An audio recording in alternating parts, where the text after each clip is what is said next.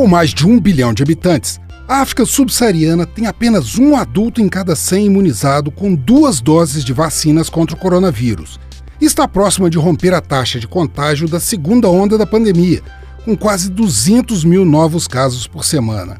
A Namíbia, por exemplo, que atingiu seu pico da doença em janeiro, dobrou o número de casos em duas semanas e triplicou duas semanas depois.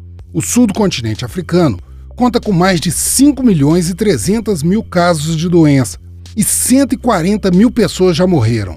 Um terço dessas mortes ocorreu na África do Sul, onde milhares de pessoas se reuniram em Pretória na semana passada para protestar por uma vacinação mais rápida.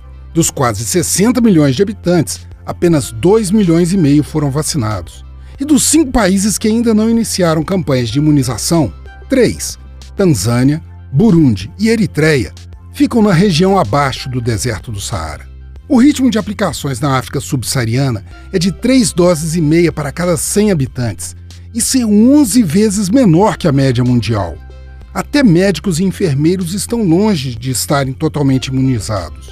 E o medo é que isso favoreça o surgimento de novas variantes mais perigosas e transmissíveis, e que elas migrem para outros países, como ocorreu com a Delta, que já está em mais de 80 nações, 14 delas africanas. A diretora-geral do FMI, Cristalina Georgieva, e o diretor para o Departamento da África, Abeb Selassie, divulgaram um apelo por mais recursos e vacinas para a África subsaariana. A meta é conseguir 220 milhões de doses até setembro e mais 380 milhões de doses no ano que vem. Para isso, o Fundo Monetário Internacional propõe 2 bilhões e meio de dólares em recursos para campanhas de imunização nos países por meio da iniciativa COVAX e mais 2 bilhões de dólares para o consórcio de imunizantes da União Africana além de cobrar um esforço da comunidade internacional para ampliar a rede de saúde do continente.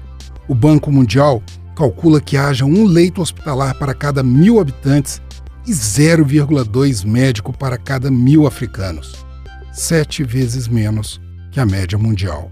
Frederico Duboc para o Super N.